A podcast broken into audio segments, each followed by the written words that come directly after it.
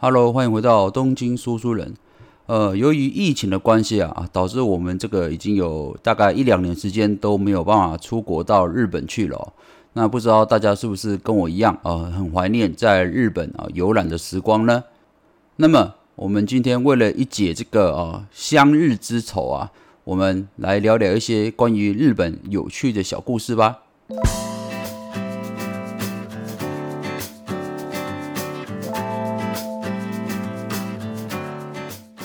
说到猫咪与日本人啊，啊，大家都觉得这两个形象是蛮符合的哦。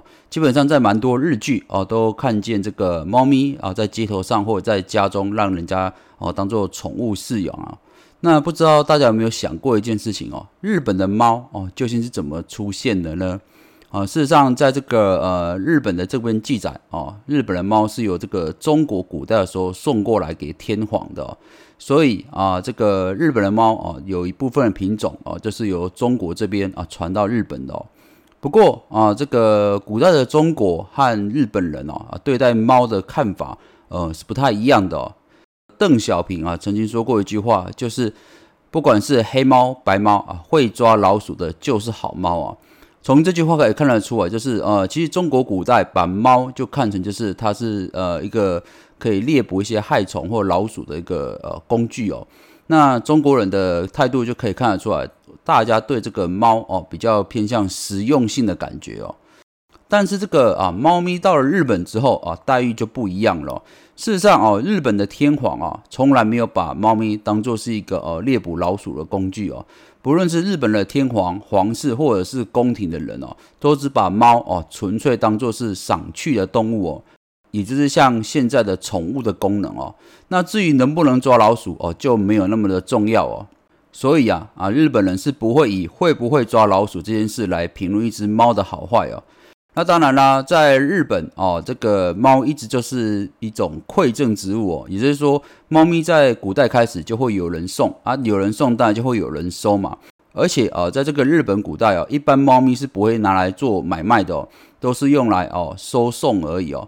那么，如果哦，在古代的人啊想送猫咪给其他的人的话，通常日本人会在猫咪背上绑上一条柴鱼啊，当做嫁妆，感觉蛮可爱的哦。就是在猫咪的背上啊绑上一只柴鱼啊，感觉就像一个待嫁新娘一样啊，送过去给对方哦。然后还有一点值得一提的啊，就是这个日本哦，在养猫的时候，通常就会将猫的尾巴剪短。或者是将猫的尾巴折弯哦，这也是为什么哦，有些日本的猫的尾巴哦特别的短哦。不过这个习俗从什么时候开始哦，已经没有办法考究了。但这也算是啊日本养猫一种特殊的习惯哦。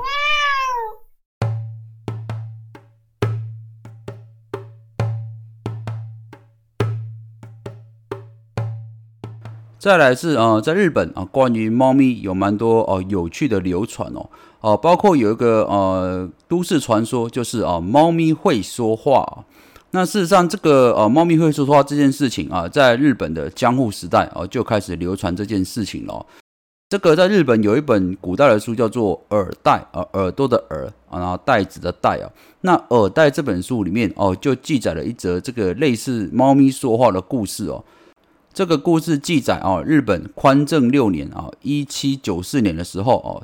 江户山福亭的一个寺庙里，哦，有一只猫咪正打算攻击一只鸽子哦，但是和尚看到鸽子哦，就把鸽子赶跑了。那当然啦，猫咪就没办法哦，顺利抓到鸽子哦。这个时候哦，没想到猫咪突然讲了一句话：“哎，真可惜啊！”结果哦，旁边这个赶鸽子和尚听了之后大吃一惊哦，立刻啊把这只小猫咪抓住了，然后反问这只猫咪说：“你明明是只猫，为什么会说人话呢？”结果没想到，小猫咪还真的开口回答了。他说：“会说人话的又不只是猫，只要活个十几岁，谁都会说话。而且再过个四十五年，就能拥有神奇的力量。只是啊，猫没办法活那么久而已哦。”但是和尚又反问这只猫说：“你明明就只是只小猫而已，连十岁都不到，你怎么会说人话呢？”没想到哦，小猫咪又回答说：“如果哦是猫跟狸猫生的孩子。”那只要几岁就会说人话了。和尚听完了啊，点头认同道：“说啊，我总算了解了，今后别再被别人听到你说话了，以后就安静的住在这个寺庙吧。这只小猫咪听完之后，行了一个礼之后，一溜烟就不见了。可见的，它也不是一只普通的猫，还会敬礼哦。可能真的就是呃小猫跟狸猫生出来的小狸猫吧。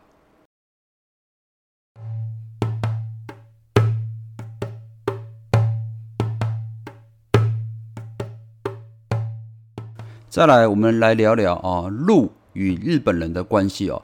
那讲到鹿啊，我们台湾也是有梅花鹿嘛。但是感觉啊，日本人对鹿更情有独钟哦。不知道大家有没有去过京都奈良呢？如果你有到京都奈良去拜访的话啊，你就会发现那边啊有好多的这个野生鹿在路上走来走去哦，连马路他们都可以走哦。那么很多台湾人到那边去玩的时候啊，都喜欢到那边去这个买鹿仙贝啊，喂这些可爱的鹿鹿哦。不知道大家有没有想过一件事情？为什么哦，只有奈良这个地方哦，可以让鹿在路上跑来跑去，日本其他地方都没有呢？呃，甚至你放眼啊，全世界各地也都没有这种哦，让鹿在市中心跑来跑去的这种呃规则或习俗哦。事实上，在这个奈良这边的鹿啊，哦，被称为神鹿哦。为什么呢？因为这个在日本的古代典籍中哦有记载哦，这本书叫做《古今注文集》哦，那里面有记载这段话啊，我稍微念一下哈。鹿为春日明神之始，春日之神从长鹿的鹿岛手持柳枝玉鹿降临大河三立山，玉鹿唐之高病上人于独此到此节，便往春日神社参拜。有鹿六十头，伏栖于地。那这段话怎么解释呢？呃，故事是这样讲的，就是鹿啊为这个春日明神的使者哦，所以也就是日本认为这个鹿啊啊是这个春日明神这个大神的使者。那么这个春日明神这个神啊，从长鹿的鹿岛过来的哦，手持柳枝哦啊，驾着鹿哦降临在这个三立山哦。那么哦，日本古代有位啊高僧哦，他在读完这段话之后，便往这个春日神社去参拜。他在参拜的时候哦，就发现周围有六十多头鹿哦，对他跪拜哦。于是从这个时候开始哦，奈良的鹿就被称为神鹿哦，而传承至今哦。那当然也禁止捕杀。那么在这个春日明神社的这个鹿哦，就被饲养为神的使者哦。这也是为什么啊，只有奈良的鹿哦，可以在马路上跑来跑去哦，啊，这已经是形成一个传统了。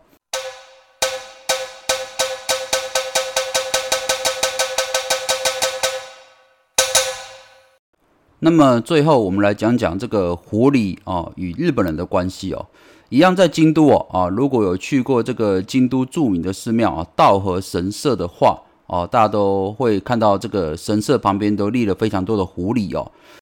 通常啊，如果家里是经商的或者是做生意的呃人，都会喜欢去这个道和神社参拜哦。因为道和神社除了哦，在古代算是哦保护农作物的一个呃农业之神之外，他也是呃从商经商的人哦，这个金钱之神哦，所以都会来这边拜这个道和神社哦。不知道大家有没有想过啊？为什么道和神社啊旁边有这么多狐狸啊的雕像在上面呢？事实上，道和神社哦，既然在古代啊是用来这个来保护这个农夫的哦收成良好啊，所以说呃会拜狐狸是很正常的。因为哦在古代哦这个呃能够抓老鼠的当然就是猫了。但是问题是在日本古代的山猫或者家猫数量都是非常稀少的，而且哦猫也没有这种保护稻田的习惯哦，所以哦真正能够在稻田中哦吃掉害虫、吃掉老鼠啊，或者是吃掉这些啊有害的一些生物的哦，大多都是狐狸哦，而且狐狸本身啊也不吃稻米哦，所以也不会践踏这些稻米的呃一些作物哦，所以自古以来啊啊这个日本人哦就相信这个。道和神的祖师守护神哦，哦，就是这个狐狸哦，所以狐狸啊成为道和神的使者哦，就非常的正常了哦。那当然讲到这边的话哦，这个很多人就以为说这个道和神社哦拜的就是狐狸吗？哦，其实不是哦。这道和神社里面拜的其实是日本的三位主神哦。那这三位主神是宇家之玉魂神、原田彦命与大公女命这三尊神明哦。只是这个日本的哦神社，你可以注意看一下，他们的哦主神通常是没有形象的，也就是说，例如说我们在啊很多宫庙会看到一些神明哦。譬如说关圣帝君啊，或者是哦妈祖娘娘啊，这些你都会看得到雕像。但是你到日本，你会发现啊，他们的主神通常是没有形象的，也就是哦，你在这个神社里面啊，并不会看到有某尊神明的雕像啊，这是比较少见的。这是日本特别的地方。那么哦，这个狐狸在旁边哦，也只是一个使者而已啊，它并不代表哦是这个道和神社就是拜这些狐狸哦。当然，日本人为了感谢这些狐狸们哦，啊，能够保护他们的作物哦，不被这些害虫啊或者是小动物吃掉嘛，所以啊，日本有个习俗，就是在每年的这个丰收季节的时候，会制作这个稻荷寿司哦，来祭拜这些狐狸哦，狐狸大神哦。那么没想到啊，合成即使这是原本在拜狐狸大神这些稻荷寿司哦。都变成我们现在大家喜欢吃的这个寿司的种类之一，哎，这也算是蛮有趣的哦。好的，以上就是今天分享日本的啊三个动物跟日本人的呃小故事。那这些故事的资料来自于一本书啊，书名叫做《日本万寿物语》哦，作者是石吉达朗哦。如果大家对这个呃动物跟日本人的关系哦，你可以来看看这本书。这本书记载蛮多，譬如说狐狸啦、河童啦。或者日本狼真的绝种啦，这些哦，各式各样动物了，跟日本历史的渊源哦，我觉得当做一本哦这个休闲的书籍来看哦，算是非常的舒服哦。好的，以上就是本期的东京说书人，咱们下回见喽，拜拜。